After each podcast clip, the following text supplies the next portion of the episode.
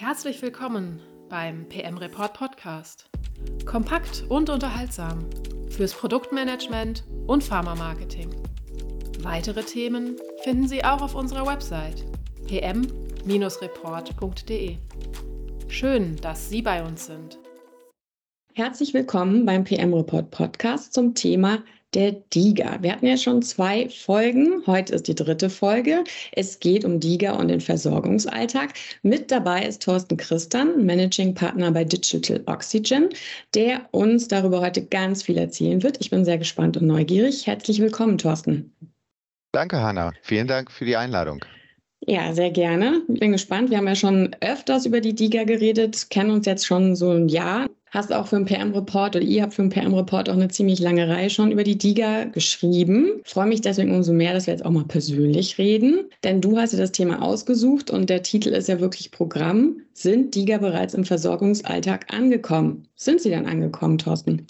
Ja, das ist eine wirklich viel diskutierte Frage, Hanna. Und je nachdem, mit wem du darüber sprichst, wirst du unterschiedliche Antworten bekommen. Was man aus meiner Sicht auf jeden Fall sagen kann, ist, dass DIGAs noch nicht Teil des Standard of Care sind. Also sie sind auf keinen Fall Versorgungsstandard. Dazu sind einfach die Verordnungszahlen noch zu niedrig. Ja, aber was wir sehen ist, dass sich die DIGAs immer mehr in der Versorgung etablieren. Und äh, mhm. da hat sich in den, in den letzten Jahren viel getan. Muss man auch sagen, dass gerade die ersten DIGA-Hersteller hier sehr viel Pionierarbeit geleistet haben. Wenn man sich so die letzten Umfragen anschaut, dann kennen schon immerhin 86 Prozent aller Verordner und Verordnerinnen DIGAs.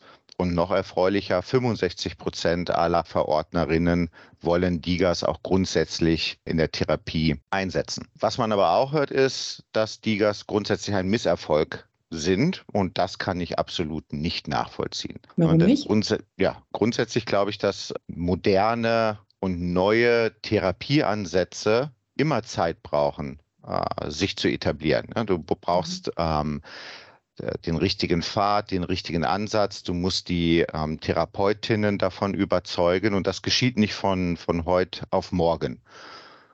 Und ähm, was man auch ähm, vielleicht in dem Zusammenhang festhalten sollte, ist dann, dass das vor drei Jahren dann auch mit überhöhten Erwartungen gestartet ist, ne? dass man gleich loslegt und sagt, ab morgen ist die gesamte Therapie digital. Das ist eben nicht so. Ne? Es mhm. braucht Zeit. Wir sehen erste Erfolge. Ähm, und in Summe denke ich, dass die Digas auf dem richtigen Weg sind, aber es durchaus noch ein langer Weg ist, um im Versorgungsalltag etabliert zu sein. Versorgungsalltag, eben großes Thema heute. Wie kommen denn die DIGA zu den Patientinnen und Patienten? Ja, das ist einer der Gründe vielleicht, warum es noch nicht so viele Verordnungen gibt. Denn der Verordnungsweg, der Verordnungsprozess bei einer DIGA ist nicht so, wie wir ihn kennen. Wenn du und ich zum Arzt gehen, dann kriegen wir ein Arzneimittel oder ein äh, Medizinprodukt verordnet und dann gehen wir in die Apotheke oder gehen in ein Sanitätshaus oder schicken unser Rezept zum Versandhandel. Das ist bei den Digas nicht so. Na, natürlich werden Digas mit dem klassischen Muster 16 verordnet. Ja, also der Arzt, die Ärztin stellt ein Rezept aus. Aber dann gehe ich eben nicht in meine Apotheke, gehe nicht in mein Sanitätshaus, sondern ich muss mein Rezept zu meiner Krankenkasse schicken als Patient. So, da mhm. geht es schon los. Du wirst es nicht glauben, viele Patienten wissen gar nicht, was ist eigentlich meine Krankenkasse. Und selbst wenn sie das wissen, ich wüsste auch nicht, wo schicke ich eigentlich heutzutage noch Post an meine Krankenkasse. Die meisten Wege sind digital. Wann kommuniziere ich schon mal mit meiner Krankenkasse? Da rufe ich vielleicht an oder mhm. per E-Mail. Aber wann habe ich das letzte Mal was zu meiner Krankenkasse geschickt? Ne? Also dieser einfache Schritt, etwas zu versenden, ist dann tatsächlich für den die Patientin gar nicht so einfach. Mhm.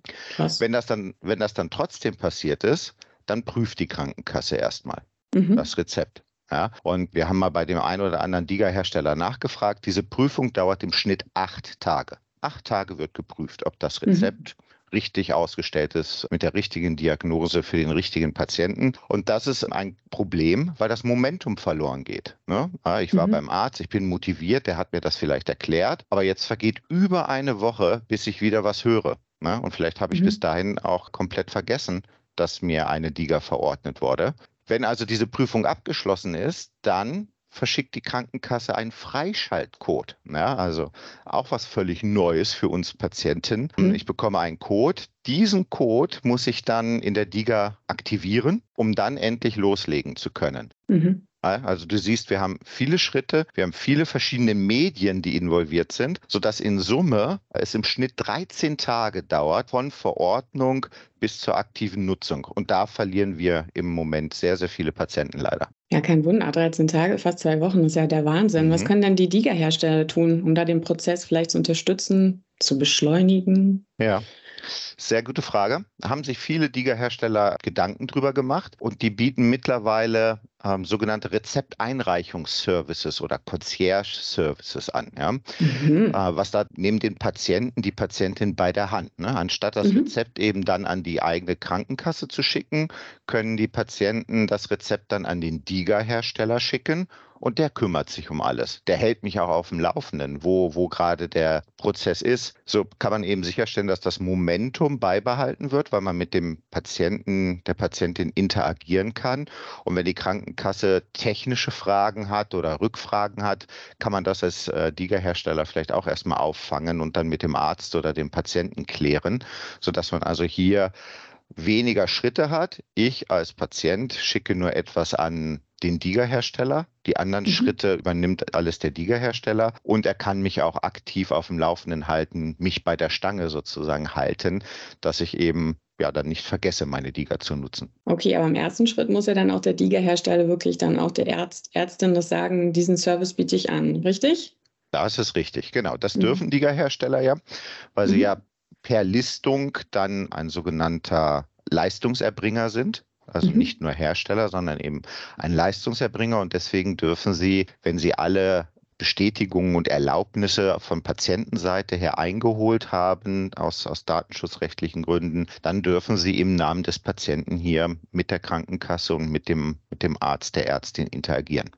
Mich bringt das wieder so, dass die Krankenkassen das noch nicht so machen, ne? also so mehr Kommunikation mit ihren Versicherten eigentlich aussuchen. Mhm. Hm, okay, wieder was gelernt. Das heißt, es ist wirklich sehr komplex, lang. Ne? Und ja. Ärztinnen und Ärzte monieren das ja auch, dass die Hürde viel zu groß ist eigentlich für die Patienten. Also du würdest sagen, das ist, also der Verschreibungsprozess ist eine Herausforderung. Was gibt es denn sonst noch für welche? Ja, also der Verschreibungsprozess ist leider nicht der einzige, aber der, der mit am längsten dauert, eben, wie hm. du richtig gesagt hast, im Schnitt fast 14 Tage. Das hast du ja gesagt. Ich habe nur gut zugehört. Du hast gut zugehört, ja.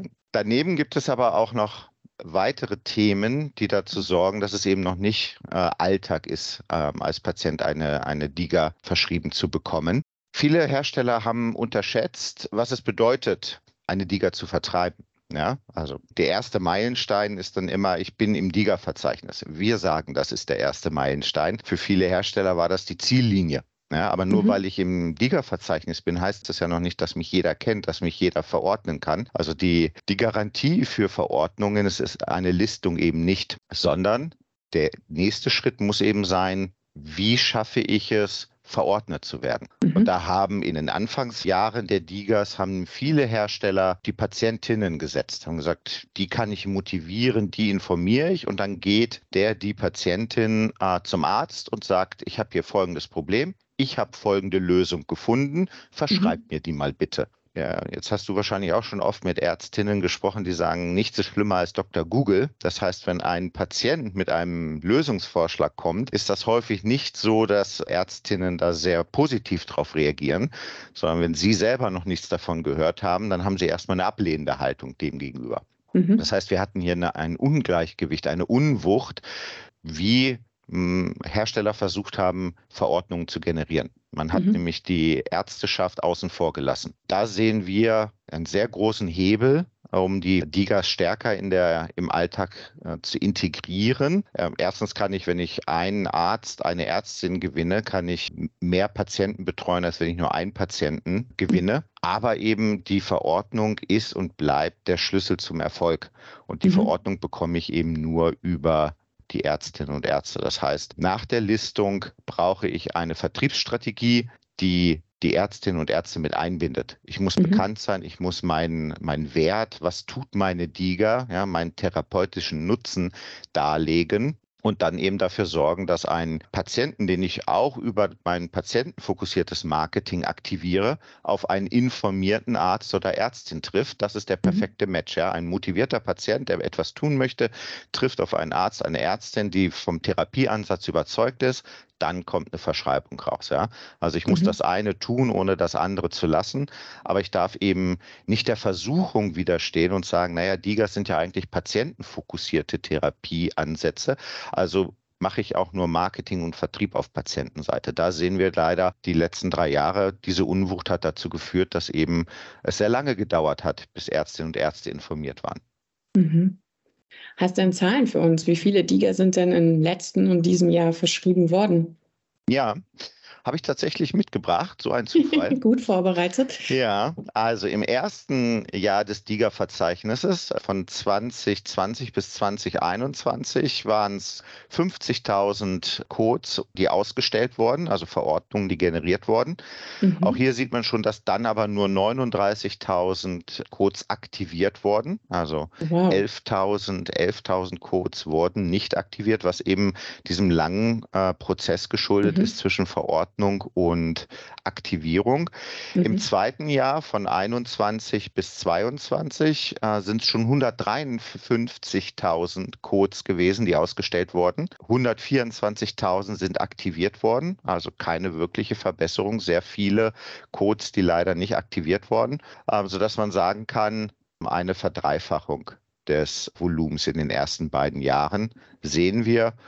Und erste Zahlen für den Zeitraum 22 bis 23 zeigen auch wieder ein, ein sehr starkes Wachstum. Aber die Zahlen liegen endgültig noch nicht vor. Mhm. Aber es wächst. Okay, und glaubst du, das bleibt auch so, dass das weiterhin wächst, die Verschreibung von DIGA? Ja, da bin ich absolut von überzeugt.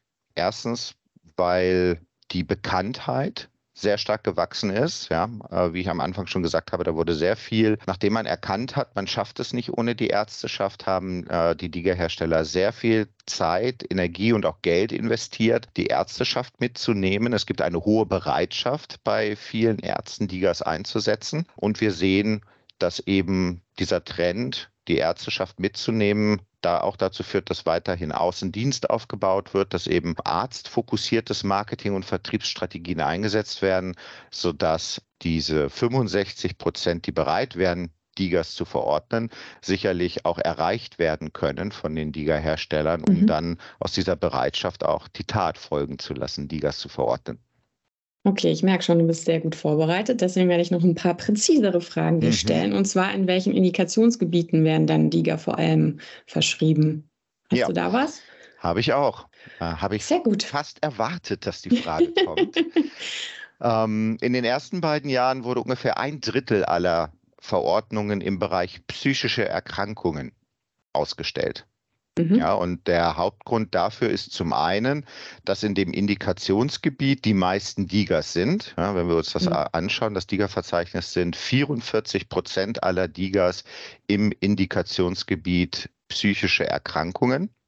Mhm. Dem steht aber auch eine nachgewiesene Unterversorgung im Bereich ähm, äh, psychiatrische Betreuung entgegen, sodass wir hier eben ein großes Angebot auf eine große Marktlücke treffend haben. Und das sorgt eben dafür, dass viele, viele Verordnungen im Bereich psychische Erkrankungen ähm, geschehen. An Nummer okay. zwei und Nummer drei äh, liegen dann Indikationen mit großen Patientenzahlen. Ja, ich will mhm. jetzt nicht sagen Volkskrankheiten, aber an Nummer zwei liegen Digas im Bereich Stoffwechselerkrankungen wie Diabetes und Adipositas. Und an Nummer drei liegt die Indikation Muskel-Skelettsystem, also alles im Bereich Orthopädie. Mhm. Ja, wir Deutschen ja. haben ja auch Rücken. oh ja.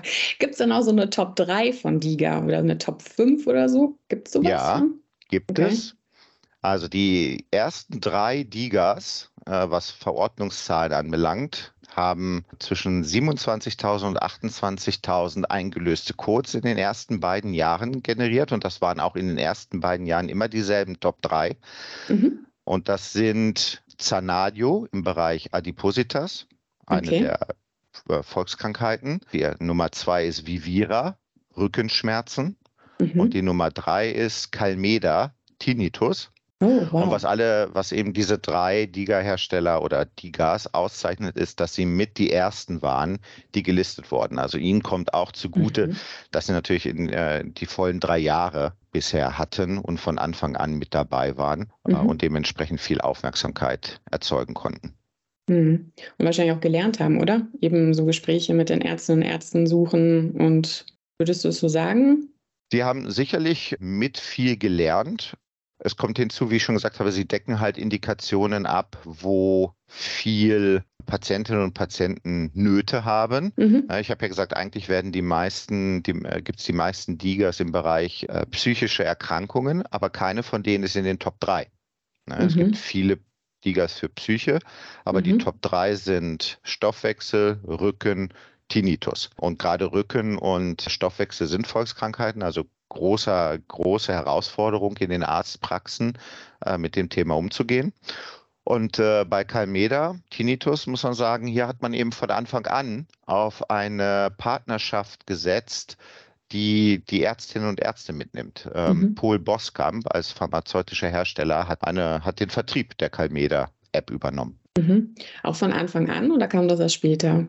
Die Vertriebspartnerschaft kam schon recht früh sehr mhm. lange. Und ja, wie das so ist in Partnerschaften, wenn man sich sehr mag, dann geht man die nächsten Schritte. Paul Boskamp hat mittlerweile den Hersteller der Calmeda Diga übernommen, integriert. Mhm. Integriert.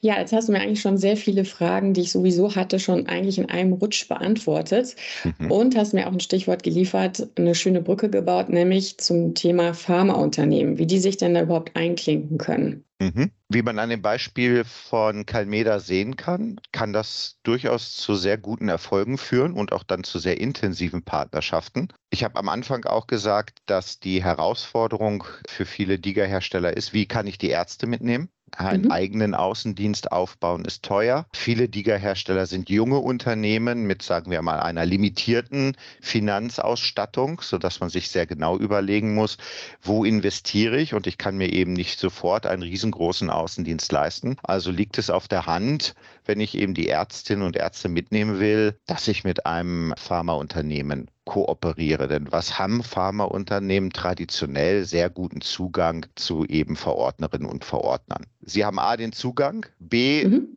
sind ja viele pharmazeutische Unternehmen schon sehr lange im Markt unterwegs. Das heißt, sie kennen auch die Verordnerinnen und Verordner mhm. und können auch dementsprechend dann in der Selektion die Ärztinnen und Ärzte erstmal mit einer DIGA bespielen, die digital affin sind. Mhm. Ne? Äh, ich habe ja gesagt, 65 Prozent können sich vorstellen, eine DIGA einzusetzen. Nutzt nichts, wenn ich ständig bei den anderen 35 Prozent bin und da immer wieder versuche, sie zu überzeugen, sondern ich sollte natürlich bei den Ärztinnen und Ärzten sein, die Lust darauf haben. Und mhm. das können eben erfahrene Außendienste sehr gut einschätzen. Wer ist ein Early Adopter? Wer ist digital affin? Wo kann ich mit dem, wo kann ich mit dem Thema landen? Mhm. Also finde es auch Pharmaunternehmen sollten sich sogar einschalten in diesem ja, Prozess. Auch wenn ich aus vielen Gesprächen weiß, wenn es um die finanziellen Aspekte einer DIGA geht, ist es natürlich sehr schwer, mit einem Arzneimittel zu konkurrieren. Ja, also aus mhm. reiner Margensicht ist es äh, sicherlich nicht die erste Wahl zu sagen, ich werde jetzt Besprechungspositionen meines Außendienstes für DIGA reservieren, wenn ich mein Kernportfolio weiter besprechen kann. Aber DIGAs bringen für die Pharmafirmen neue Gesprächsthemen mit. Ja, und auch wenn die Zugänge gut sind, hören wir immer mehr, dass Ärztinnen und Ärzte sagen, wenn du nichts Neues hast, dann brauchst du ja erstmal nicht kommen, lieber Außendienstmitarbeiter. Ja, mhm. also so habe, haben, habe ich durch die Aufnahme einer DIGA die zu meinem Portfolio passt, die Möglichkeit eben mit brandneuen Themen bei den Ärztinnen und Ärzten aufzuschlagen. Dazu kommt, dass Digital Health, digitale Therapeutika sicherlich etwas sind, was wir in Zukunft mehr und mehr sehen werden. Und so kann ich mir als äh, Pharmaunternehmen das äh, Know-how und das Wissen schon durch eine Partnerschaft mit reinholen, muss das nicht unbedingt selber alles aufbauen oder kann mein schon existierendes Wissen und Expertise noch vertiefen, indem ich mir einen DIGA-Hersteller an die Seite hole. Und, ich habe es ja gesagt, DIGA-Hersteller sind traditionell sehr gut darin, mit Patientinnen und Patienten zu interagieren und das sind Erfahrungen, die Pharmaunternehmen ja jetzt erst langsam aufbauen, weil traditionell oder auch aus rechtlicher Sicht sagt, äh, ist es ja so, dass die Interaktion mit Patientinnen eher hm, sagen wir mal, sehr reguliert ist für Pharmaunternehmen. Hier habe ich Unternehmen, die sind sehr gut darin in der direkten Kommunikation und der direkten Interaktion, sodass ich mir hier auch Erfahrung und Know-how reinholen kann. Und ein letzter Punkt, der für Pharmaunternehmen aus meiner Sicht wichtig ist, ist dadurch, dass die DIGA-Hersteller ja natürlich in complianter Weise sehr viele Daten erfassen, mhm. wie ein Patient mit seiner Erkrankung, seiner Therapie umgeht, kann ich über eine Partnerschaft mit einem DIGA-Hersteller eben sehr viel erfahren, was sind die tatsächlichen Herausforderungen im Therapiealltag. Also habe ganz neue Einblicke und Einsichten, wie Patientinnen und Patienten mit ihrer Erkrankung oder ihrer Therapie umgehen. Aus mhm. meiner Sicht alles sehr viele gute Gründe, die den finanziellen Aspekt überwiegen. Mhm.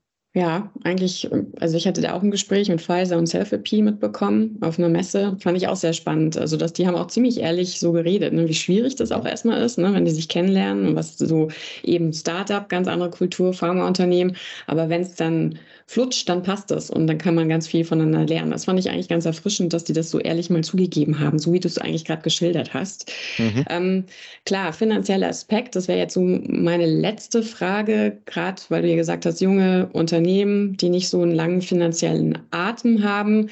Können die sich dann auch schneller mit Pharma oder sollten sie sich auch schneller mit Pharma zusammenschließen, um dann auch Insolvenzen oder eben so Durchstrecken zu überbrücken? Oder ist das ein blöder Grund? Also ich glaube, das kann man so pauschal nicht sagen, dass wenn ich mit einem Pharmaunternehmen zusammenarbeite, ich meine, mein Risiko für eine Insolvenz minimiere. Mhm. Weil es kommt nämlich, kommt auf die Art der Partnerschaft drauf an, Hanna. Wenn es eine reine Vertriebspartnerschaft ist, mhm. ja, dann kann mich das auch vor einer Insolvenz nicht, nicht retten. Wenn es aber eine strategische Partnerschaft ist, wo das Unternehmen mehr einbringt als nur Zugang zu den Ärztinnen und Ärzten, mhm. dann sehe ich durchaus die Möglichkeit, dass ein solches strategisches Investment dazu führen kann, ähm, dass man eine Insolvenz vermeiden kann. Ne? Mhm. Aber okay. bisher gab es ja jetzt auch nicht so viele Insolvenzen, zum Glück. Ne? Mhm. Ähm, es sind drei Insolvenzen, die wir mhm. im Bereich DIGA hatten, DIGA-Hersteller hatten. Und auch diese drei Insolvenzen waren sehr unterschiedlich ja, mhm. die Gründe dafür. Und bei zweiten muss man sagen, da hätte auch eine Partnerschaft nichts gerettet. Denn der Grund war, ich komme ja vorläufig in die DIGA-Listung und kann dann innerhalb von zwölf Monaten meinen Nutzen durch Studien nachweisen. Mhm. Und wenn mir das eben nicht gelingt in den Studien und das vom BFAM nicht akzeptiert wird, dann werde ich gedelistet, werde ich wieder rausgenommen. Ja? Mhm. Das hat dann nichts damit zu tun, ob mein Vertriebsmodell stimmt oder nicht, weil mein Geschäftsmodell ist weg. Wenn ich keine DIGA mehr bin, dann kann ich nicht verordnet werden. Und eben, wenn es mir nicht gelingt, die Evidenz in Studien nachzuweisen, dann kann ich noch so viele gute Investoren haben oder Vertriebspartnerschaften haben, dann bin ich raus. Ne? Das mhm. war der Grund für, für zwei Insolvenzen. Und die Insolvenz des Marktführers Zanadio ist anders gelagert. Die haben das belegen können, dass sie die Evidenz hatten, haben dann aber sehr hohe Rückforderungen von den Krankenkassen bekommen, weil ihr Preis geschiezt wurde auf ein ja, Niveau, okay. äh, das sie nicht erwartet hatten, beziehungsweise das dazu geführt hat, eben, ich muss ja die, die Differenz zurückzahlen von meinem ursprünglichen Preis zum endgültigen Preis. Und da sich diese Verhandlungen sehr, sehr lange hingezogen haben, wurden sehr viele Rezepte retaxiert, wenn man es so nennen will, sodass hier eben sehr hohe Forderungen der Krankenkassen dem Unternehmen gegenüber dazu geführt haben, dass Insolvenz angemeldet werden musste. Das Geschäftsmodell ist noch da. Hier kann mir eben eine mhm. strategische Partnerschaft dann helfen, diesen finanziellen Herausforderungen umzugehen. Und das Erfreuliche ist, was wir hören, ist ja, dass sowohl das Kerngeschäft um die Zanadio-App gerettet zu sein scheint. Da ist noch nicht klar, wer es ist, aber es heißt, es ist eine Lösung da. Das freut mich für die Mitarbeitenden ähm, mhm. und natürlich auch für die Patientinnen und Patienten. Und für die DIGA zur Behandlung von Inkontinenz, die auch entwickelt wurde, steht mhm. ein Pharmaunternehmen jetzt parat. Mit dem wurde die DIGA zusammen entwickelt und das übernimmt jetzt die DIGA, das ist Apogefa, die jetzt die DIGA übernimmt, oder? Die, die, die App, die eine DIGA werden soll. Also man sieht hier, mhm. hier können eben dann Partnerschaften durchaus hilfreich sein, mhm. aber eben strategische Partnerschaften und nicht nur reine Vertriebspartnerschaften. Eigentlich auch erstaunlich, ne? dass es in Anführungsstrichen nur drei Liga-Hersteller als Probleme hatten. Das ist mhm. ja eigentlich nicht so schlecht im Prozess, der erst drei Jahre läuft. Also ja, das spricht zum einen für die, dass, dass es den Herstellern gelingt, die Anforderungen mhm. zu erfüllen, die das BFAM stellt. Und im Umkehrschluss aber auch, dass das BfArM sehr gute Anforderungen, sehr hohe Anforderungen stellt, die eben die Qualität der Produkte sicherstellen, sodass Ärztinnen und Ärzte eben sich darauf verlassen können, wenn sie die DIGA verordnen, verordnen sie nicht irgendeine Lifestyle-App, sondern ein Therapeutikum. Mhm. Okay, Lifestyle-App, da hatte ich ja mit Vincent Erdmann drüber geredet, ne? so ein Mythos, das ja. so darum kreist. Wow, jetzt habe ich ganz schön viel Input bekommen. Vielen herzlichen Dank äh, für deine Zeit, Thorsten, und dass du Sehr uns gern. da so Rede und Antwort gestanden hast. In der vierten Folge, das darf ich jetzt schon mal verraten, rede ich ja auch mit dir. Kannst du kurz mhm. das Thema anreißen? Ja, da werden wir uns gemeinsam über das Thema, was wir hier schon ein paar Mal angeschnitten haben, genauer anschauen. Wie funktioniert denn der Vertrieb mhm. von Digas bei Ärztinnen und Ärzten? Okay, also dranbleiben, nächstes Mal zuhören. Vielen Dank fürs Zuhören heute. Und ja, dann bis zur vierten Folge. Tschüss. Dankeschön, bis dann.